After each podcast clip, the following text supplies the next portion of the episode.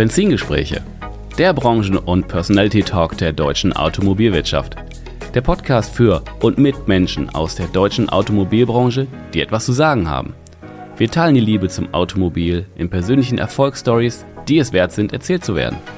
Es geht um neue und verschiedene Blickwinkel auf die Autobranche und persönliche Meinung zukünftiger Geschäftsmodelle und Mobilitätskonzepte. Vom prüfenden Blick in den Rückspiegel bis zur spannenden Aussicht mit Fernlicht in die mobile Zukunft. Ich bin Tim Klötzing, Experte der deutschen Autobranche, Content Creator und freier Automarketing-Berater.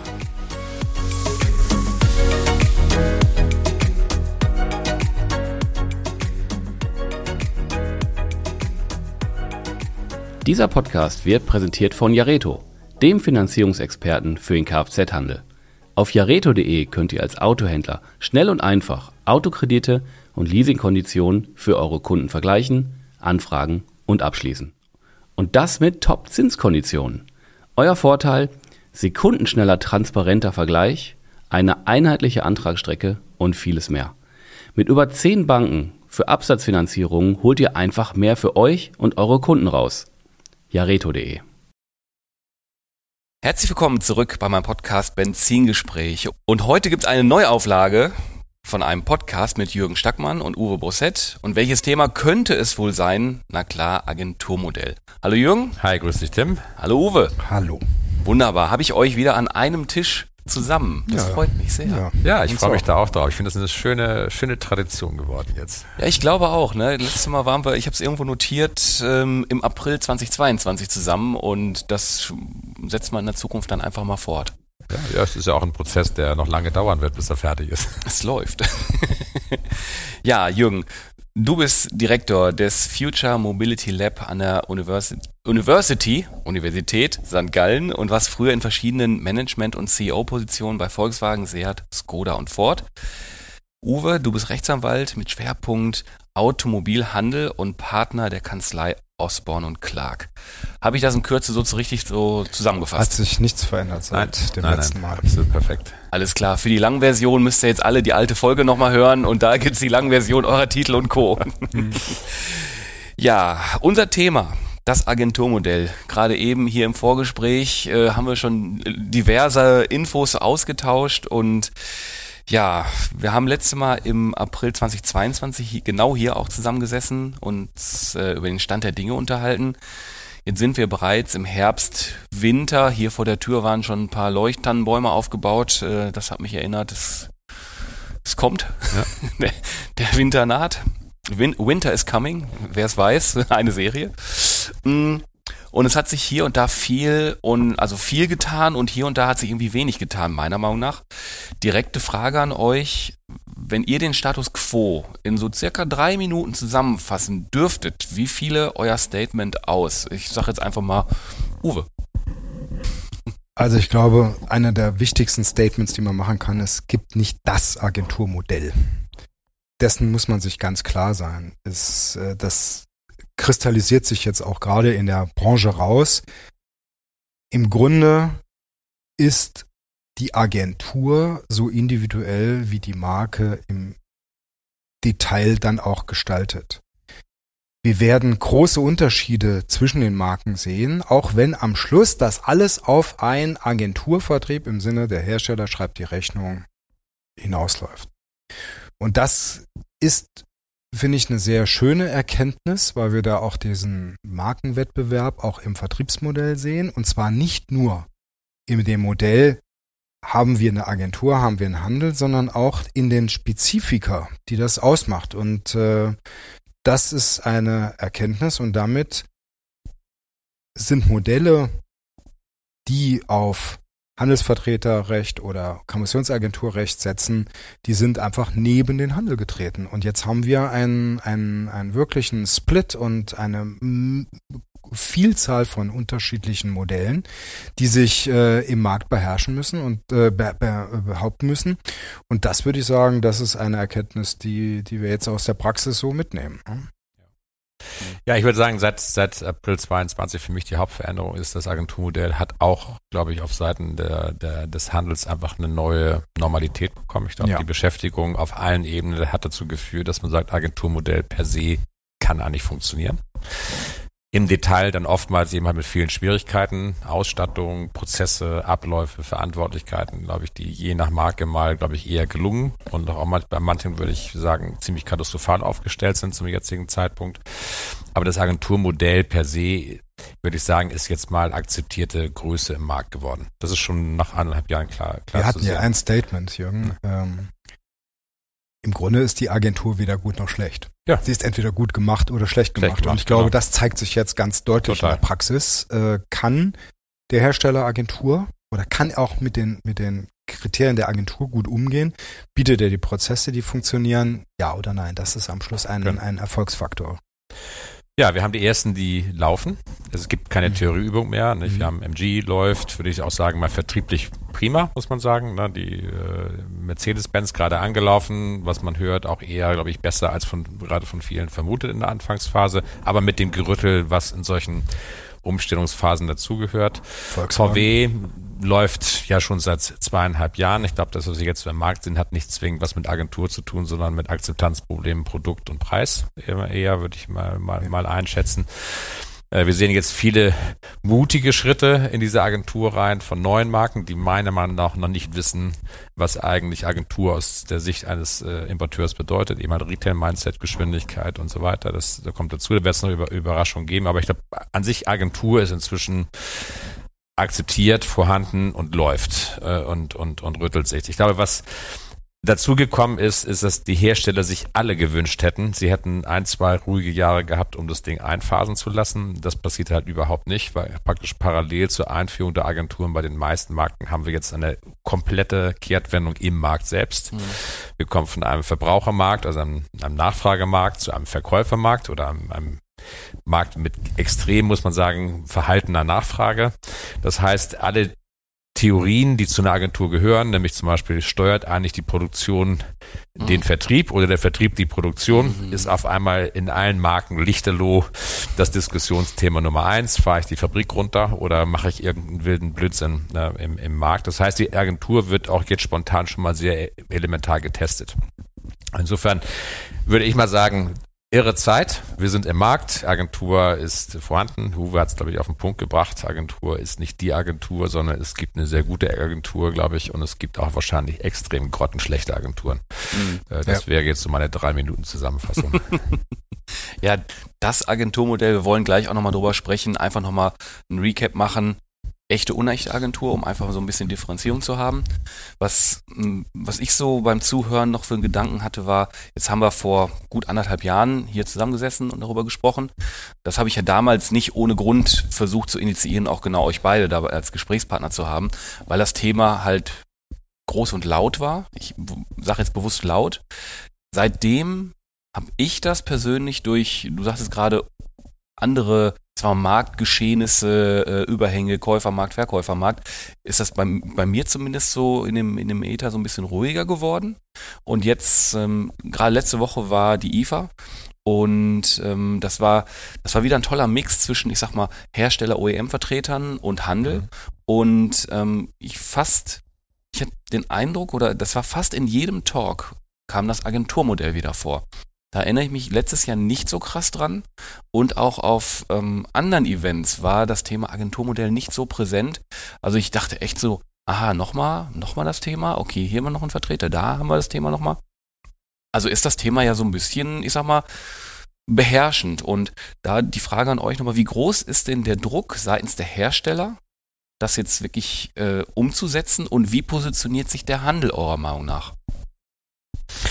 Ja, ich würde sagen, dass das, das, es war nur anscheinend ruhig. Es war heftigste Diskussionsphase äh, der Verbände, zumindest diejenigen, die es gut aufgestellt waren, mit, wie sagen wir, tatsächlich sehenden Vertretern wie dem Uwe hinten, hinten dran, die das ja mit, mitgesteuert haben und den, den Herstellern. Ich glaube, es hat den Herstellern am Ende sehr geholfen, diese Prozessphase, weil ich glaube, viele Hersteller oder Importeure sind ziemlich blauäugig in diese erste Phase reingelaufen, haben zum Teil auch, muss man sagen, wirklich legale Basics einfach übersehen und auch, auch, auch Prozess-Basics äh, einfach übersehen. Das kaum, also kaum, ehrlich gesagt, kaum nach, nachzuvollziehen.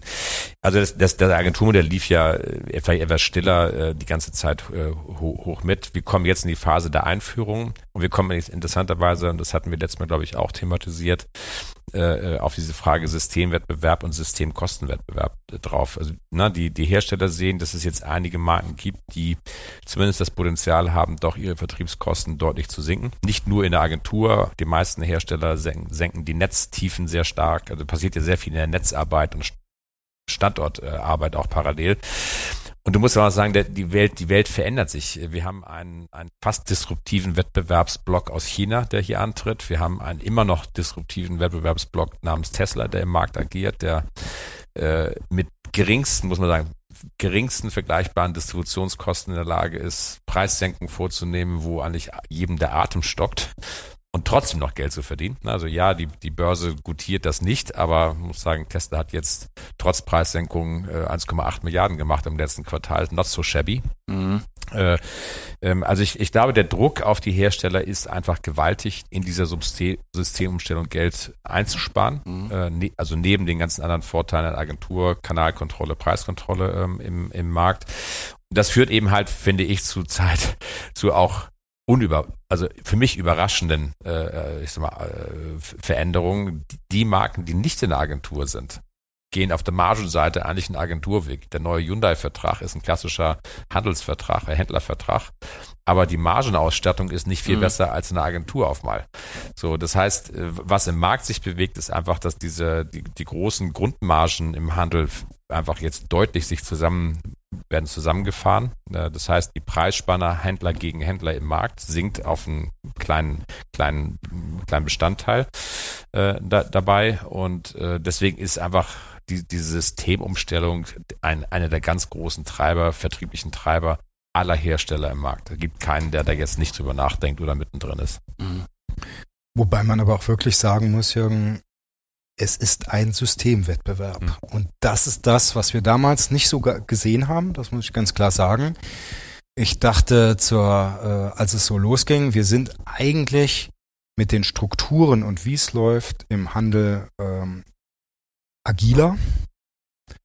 Äh, weil immer mehrere, auf mehreren Ebenen nochmal Agilität und auch Geschwindigkeit hätte aufgenommen werden können. Aber das, das wird sich zeigen. Es gibt auch, äh, und das sieht man auch, neu eintretende Marken kommen auch mit einem Handelssystem. Ja. Durchaus auch intelligent, weil sie auf die starke Kollaboration setzen und auch auf das Kapital des Handels äh, und hier ähm, ähm, an der Stelle Vorteile zu ziehen. Wir werden sehen. Wir werden am Schluss sehen, was setzt sich durch. Mhm. Und ich glaube auch, äh, wir müssen aus dem Kopf herauskriegen, dass die Agentur irgendwas Besonderes ist. Sie ist eine Vertriebsform wie jede andere. Das ist äh, in vielen Branchen schon bis heute schon äh, ähm, der Standard und so wird es auch sein. Es gibt durchaus ähm, Branchen, die haben beides völlig legitim und, ähm, und gleichwertig nebeneinander und so werden wir das hier in gleicher Weise Aussehen. eben erkennen und dann wird, wird es sich auch zeigen, kann ich wirklich genauso zielgerichtet in einer Agentur ein Volumenfabrikat führen oder brauche ich da, ist da der Handel der bessere? Systemansatz. Das wird sich zeigen. Ist mhm. im Premium möglicherweise die singuläre Preissteuerungsmöglichkeit, die ich in der echten Agentur habe, der große Vorteil. Das wird sich zeigen. Ist möglicherweise der Direktvertrieb am Schluss das Mittel, was sich ein Hersteller wünscht, um ein äh, Premium-Produkt zu positionieren mit Helfern, die aber vertrieblich nicht mehr eingebunden sind. Siehe Polestar. Es sind alles Dinge, die möglich sind und an diesem, diesem Ideen- und Systemwettbewerb, da befinden wir uns gerade. Ähm, und ich kann nur sagen, Jürgen, du hast es gerade angesprochen, ähm, auch dieses kollaborative Moment in der Erarbeitung solcher Strukturen, solcher Verträge, das ist ganz wichtig. Handel und Hersteller, und das soll sich der Hersteller immer wieder klar vor Augen machen, sitzen hier in einem Boot. Und zwar gegenüber dem Wettbewerb. Und das ist eigentlich am Schluss, glaube ich, der Schlüssel mhm. zum wirklichen Erfolg. Schaffen wir die Vertriebsorganisation so gut aufzustellen, dass sie durchdringt, dass sie im Markt wirklich überlegen agieren kann. Dann, glaube ich, äh, haben Hersteller ein gutes, äh, eine gute Zukunft. Mhm. Bevor ich so ein bisschen überleite in die nächste ähm, Frage rein, bei der IFA gab es so verschiedene Panels. Da war ein Panel bei New Brands, ähm, Rethinking Sales Structures und äh, da ging es, da war die Spannbreite durchaus groß, so von nicht genau positionieren, Direktvertrieb, ganz klares Bekenntnis, glasklares äh, Bekenntnis für die Partnerschaft mit dem Handel, um genau den Handel als Unternehmer mit drin zu haben. Und das war das eine. Und das andere, jetzt die Überleitung, war im Endeffekt noch ein anderes Panel, Sales Forum, New Market Dimensions. Und da saßen im Endeffekt, ich sag mal, zwei Importeure, Hyundai Renault, brennende Fürsprecher für den Handel. Die haben sich da knallhart, was heißt knallhart, glasklar hintergestellt, wie, wie toll das ist und warum sie es machen und waren so dafür. Und dann gab's ähm, Volkswagen und BMW, die halt persönliche Wertung relativ nüchtern darüber gesprochen haben, wie es denn jetzt im nächsten Jahr, wie die Umstellung kommt mhm. und wann. Mm. Und jetzt so in dem Kontext wurde viel diskutiert oder häufiger diskutiert, ob der Hersteller durch diese Umstellung wirklich Kosten einspare und gleichzeitig der Handel zufriedene, zufriedenstellende Erlöse erzielen kann. Wie seht ihr das? Kann ich anfangen, die ja, ja. Tauschen uns dazu aus. Ich, ich würde ich würd mal von der, ich sag mal, deutschen und europäischen Seite anfangen, weil ich glaube, viele von den Lösungsansätzen, auch der Chinesen, sind sehr clever, glaube ich, ausgelegt auf das, was gerade auf, der auf der europäischen Handelsebene passiert. Wir sehen den Split, äh, ich sag mal, vom Hyundai Kia, bleiben beim alten Vertriebsmodell. Hyundai hat aber die Marge gnadenlos zusammengesetzt, hat er nicht gesagt auf, dem, auf der Bühne, aber letztlich war das so, die Verträge wurden mehr oder weniger, werden, wurden mehr oder weniger zugeschickt, es wurde gebeten zu unterschreiben, da war also meiner Meinung nach extrem wenig Abstimmung zu, so, zu seinem Thema vorhanden. Was passiert ist in den, in den Agenturen, die BMW einführt, nächstes Jahr mit Mini, dann in zwei Jahren mit, äh, zwei Jahre, glaube ich, später dann mit, mit, mit, mit BMW. Die gehen auf eine echte Agentur, die richten sich also nach dem Modell von Daimler aus. Ich glaube auch, dass es für BMW wahrscheinlich die richtige Lösung äh, sein wird dabei. VW bleibt in der unechten Agentur auf dem, auf dem halben Weg stehen, weil auch eine echte nicht machbar ist, muss man sagen, aus vielerlei Gründen bei VW. Auch das, das Wissen für die Führung einer echten Agentur ist einfach nicht ausreichend in der Mannschaft die Kultur ist einfach dafür nicht da. Was aber passiert ist, dass die, ich sag mal, aus einer Partnerschaft, so wie ich sie erlebt habe, ja, in, in, der, in dem Zusammenspiel Importeur handelt, ist eine sehr nüchterne Business Relation geworden. Es ist eine Business Relation, aber dieses Gefühl, miteinander, ich sag mal, auf Deutsch würde ich sagen, miteinander im Bett zu liegen, miteinander die Kriege zu gewinnen, miteinander zu verlieren, miteinander um die beste Lösung zu kämpfen. Diese Bereitschaft hat tendenziell in den letzten zwei, drei Jahren deutlich abgenommen. Und ich glaube, da setzen zum Teil die Chinesen an, weil die merken, dass das Momentum auch äh, auf der auf, auf dieser Passionsseite im Handel, ne, die, die, diese Leidenschaft für einen Hersteller zu kämpfen, mit einem Hersteller zu kämpfen, diese Leidenschaft verpufft gerade. Und deswegen, da setzen, glaube ich, einige Chinesen sehr clever drauf auf und sagen, ich nehme diese Händler und nehme diese Passion, diese Leidenschaft, versuche die aufzubauen wieder für einen Vertrieb mit denen mhm. gemeinsam. Also die ist ja nicht so, dass nur das Agenturmodell kommt, sondern wie gesagt, die meisten Vertriebsorganisationen dünnen zurzeit Netz aus, sorgen dafür, dass extrem viele Übernahmen passieren, also ne, wo Konsolidierung auf der auf der Inhaberseite passiert. Das lässt natürlich viel Spielfläche für Partner, die sich so ein bisschen am Rand stehen sehen. Gute Partner, die jetzt sagen, ich nehme einen neuen Chinesen dazu. Das ist ja alles im Kern eine erfahrene Vertriebstruppe, die kennen ihre Kunden, die sind im Markt zu Hause. Wenn die sich um so eine Marke kümmern, ja. mit großer Energie und Liebe und Leidenschaft, ist die Wahrscheinlichkeit, dass daraus was wird in drei, vier Jahren relativ groß. Und das finde ich, machen die Chinesen zum Teil sehr clever. Es gibt aber auch bei den Chinesen immer nicht nur eine Meinung. Wir haben iWays mit, mit einem, finde ich, etwas schrägen, aber vielleicht auch funktionierenden Partneransatz. Die gehen eigentlich über Euronex und dann mhm. über ATU. Dann haben wir den Direktvertriebantrieb äh, Ansatz von von NIO zum Beispiel oder von Polestar und wir haben eben halt BYD, klassisches Händlersystem, wir haben Agentursystem bei MG, bis jetzt das erfolgreichste im Markt zumindest. Aber ich glaube, die die Chinesen verstehen auch aus der chinesischen eigen, aus, der, aus dem eigenen Markt, dass ein, ein funktionierendes, starkes, engagiertes Händlernetz extrem Support liefert gerade in so einer Anfangsphase von Markenpositionierung und, und Penetration und die gehen in den Markt rein. Also ich finde es extrem spannend zu sehen. Wie gesagt, wie Uwe schon gesagt hat, es gibt nicht die Lösung. Ähm, aber ich finde, was viel unterschätzt wird, ist die emotionale Komponente im Vertrieb. Na, äh, die, diese, dieses, diese leidenschaftliche, leidenschaftliche Miteinander von Händler zusammen Importeur hat, hat über Jahrzehnte, sagen wir mal, eine, eine der kleinsten Marken, Subaru, lebt eigentlich nur aus der Liebe und Leidenschaft seiner, seiner, seiner Händler. Mhm dass, dass die Marke noch, noch, äh, noch existiert. Ich glaube, das unterschätzen viele Hersteller gerade als, als, als Kraftzelle für Erfolg ähm, im, im Markt. Und das muss, muss, glaube ich, wieder Stück für Stück in die Agenturmodelle zurückgebracht werden über die, über die Zeit. Aber Uwe hat gesagt, das ist eine Evolution. Hm. Ganz kurz mal nachgefragt.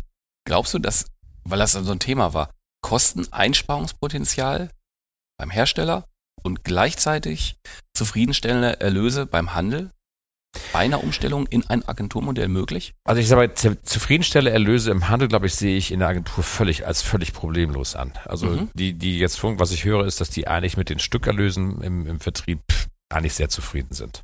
Okay. Weil natürlich auf der Kostenseite hohe Kostenblöcke, ne, gerade jetzt in der Zeit steigender Zinsen, ne, die ganze Finanzierung von, von Lager in, in der echten Agentur fallen die extrem teuren Vorführwagen äh, raus oder eben halt noch sogar Teile aus äh, Verkäufer, Verkäufern werden mitgetragen. Also ich glaube, nur sagen, dass das Risiko und die Finanzierungskosten für Vertrieb aus Handelssicht sind ja in der unechten und echten Agentur, also echten sehr, sehr weit, unechten Agentur zu größeren Blöcken rausgenommen worden aus dem Spiel. Das heißt, der, die Ertragskraft aus dem Agenturgeschäftsverkauf ist, glaube ich, hervorragend darstellbar. Das ist, da sehe ich nicht das zu dem. Das Problem wird am Ende sein, der Faktor mal Volumen kriegen die in der Summe bei diesen Erlösen das Volumen zusammen auf der Neuwagenseite, um, äh, um, um ihre, ihre Ziele zu erreichen. Immer das Volumen steht am Ende äh, da, da, da hinten dran. Das ist jetzt auch diese unglaublich entspannende Zeit jetzt im Markt, wo wir einfach wenig Nachfrage haben, hohe Produktion. Wie gehen die Hersteller in solchen Situationen im Agenturmodell mit solchen Situationen an. Am Ende in der Agentur musst du sagen, fahr die Produktion runter. So, da ist es, das ist die goldene Frage. Machen die das oder machen die das nicht? Okay. Uwe? Also ich bleibe dabei, es hängt am Schluss an der Marke, was das richtige System ist. Und äh, was erwarte ich als Markenführer? Was soll passieren im Vertrieb? Und so wähle ich mir ein, ein Vertriebssystem aus. Ähm, und wenn ich sage, ich möchte derjenige sein, der bis zum Endkunden der einzige wirklich adäquate Partner bin und ich habe Gehilfen, die auf dem Weg dahin mir aber wirklich in meiner Beziehung zu meinem, meinem Kunden mich unterstützen, dann gehe ich in die echte Agentur. Dann, dann mache ich diesen Agenten zu, so wie es im Kartellrecht sagt, dann mache ich diesen Agenten zu einem unselbstständigen Hilfsorgan meiner, Organi meiner Organisation. Darum geht's. Und das kostet einfach ganz schön teuer. So ist das. So das muss man das sagen. Formuliert. Und ich glaube, ich habe ähm, jetzt Anfang des Jahres äh, und dann Mitte des Jahres noch einen zweiten Teil davon äh, gehalten, einen Vortrag zu dem Thema Echt ist echt schwer. Echt ist auch echt teuer. Eine echte Agentur fordert vom Hersteller quasi eine eigene, also Kosten einer eigenen Vertriebsorganisation, so muss man sagen, auf Grundstücken, die ihm nicht gehören, die er noch nicht mal mieten muss, aber die bezahlt er eben durch, durch andere ähm, ähm, Leistungen, die er bringen muss. Und äh, wir sehen das jetzt gerade in den Marken, die schon in der echten sind oder in die echte gehen wollen. Ähm, das sind äh, äh, da, da sprechen wir über, über einen Katalog von ähm, Kostenpositionen, die aufgelistet sind äh, in Anlagen zu einem ähm, Agenturvertrag, diesen mehrere Seiten füllen die. Und äh, das ist schon auch, sage ich jetzt mal, von der Bürokratie, die mit so einer echten Agentur einhergehen. Auch das ist nicht ohne. Und da sind wir wieder, Jürgen, bei dem Punkt, ist nicht das Unternehmertum Handel wo ich genau sagen kann, ich bin Hersteller, ich baue meine Autos, ich habe eine Verantwortung, ich mache gute Produkte und ein tolles Marketing. Ich mache eine bauende Marke auf und der Rest, Leute, das ist eure Verantwortung am Point of Sales. Das ist unsere Arbeitsteilung. Dafür kriegt ihr Marge, aber da möchtest du auch sehen.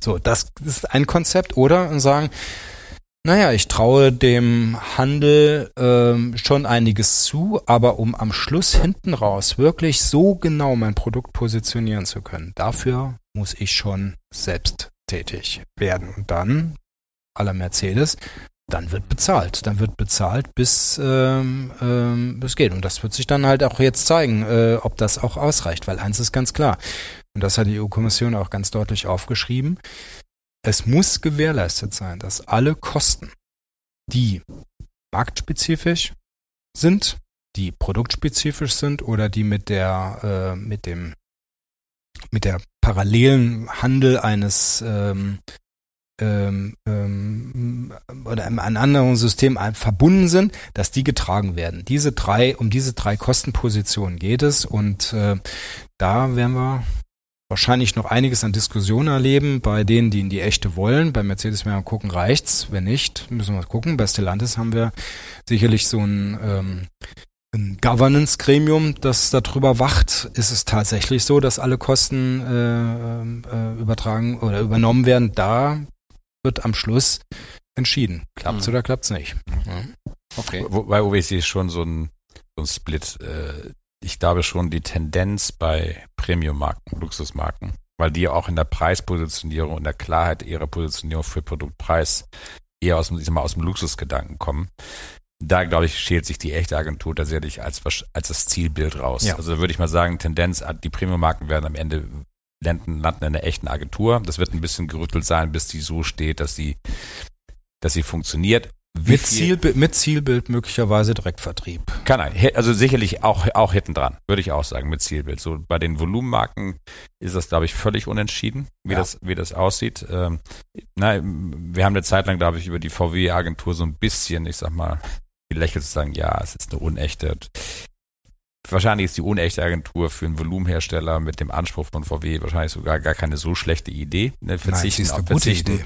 verzichten auf viele, ich sag mal, Möglichkeiten einer echten Agentur, aber eben halt äh, behalten, wenn sie es vernünftig steuern, eben halt die Energie im Handel, die, die, ja. die, die hinten, hinten dran ist. Ich glaube, das panelt, äh, panelt sich in der, in, in der Summe, glaube ich, irgendwo in diesem, in, in, in diesem Bild, Bild ein. Was für mich interessant ist, ist, und das kann man sehr schön an einer Funktion aller Importeure rausfinden, das sind die sogenannten Netzplaner. Die Netzplaner waren ja die letzten Jahrzehnte diejenigen, die so die Herrscher über die Verträge waren und über die Plätze und über die Standards und was da drin ist und wie die CI aussieht. Und die haben sich ja ausgetobt bis zum Abwinken. Ja, ich gehörte selbst dazu. Das muss man sagen, blame on me, blame on, blame on us.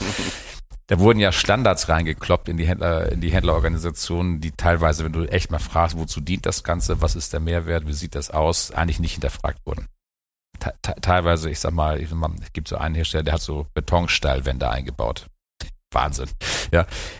Dieser Wahnsinn wird jetzt bald aufhören, weil in der Agentur bist du halt verpflichtet, dich Gedanken zu machen nachher über deine Kosten. Als Hersteller übernimmst du diesen ganzen Quatsch am Ende. Ja.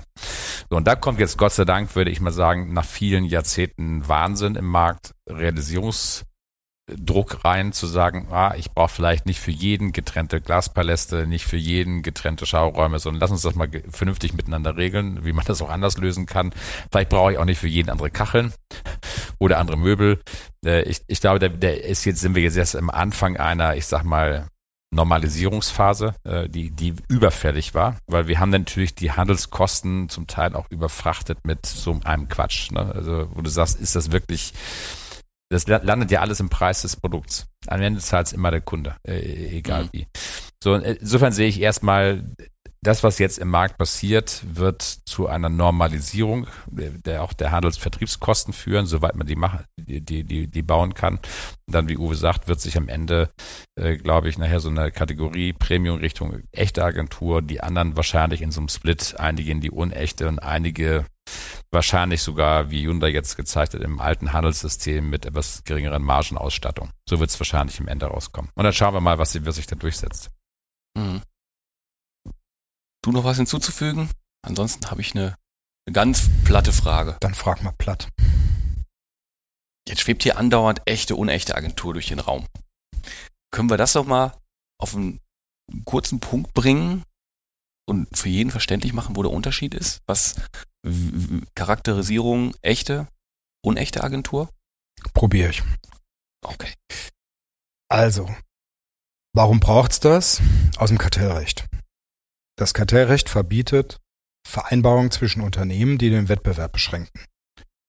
Und wenn ich als Hersteller mit einem Händler einen Vertrag schließe, dann bin ich genau in so einer Konstellation, zwei Unternehmer schließen einen Vertrag. Und dieser Vertrag darf nicht wettbewerbsbeschränkend sein. Wenn ich aber nunmehr als Agenturgeber sage, du Agenturnehmer oder Agent, du hast den Preis durchzusetzen, den, den ich sage, dann binde ich den Agenten ja in seiner Wettbewerbsfähigkeit. Er kann nicht mehr den Preis setzen, wie er es gerne hätte. Das ist eine Wettbewerbsbeschränkung.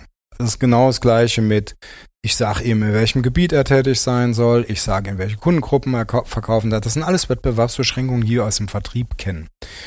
Und die gehen nur ganz ausnahmsweise, sind die mal erlaubt, wenn sie den Kategorien der GVO entsprechen. Wenn man aber noch nicht mal in diesen Kategorien sein will, sondern richtig weit, richtig eng zusammenarbeiten will, dann muss jegliches Risiko von dem Agenten genommen werden. Dass der quasi gar nicht mehr wie unternehmerisch ist. Mhm. Er ist quasi wie eine Hilfsperson, aber mit dem Produkt an sich trägt er kein Risiko mehr.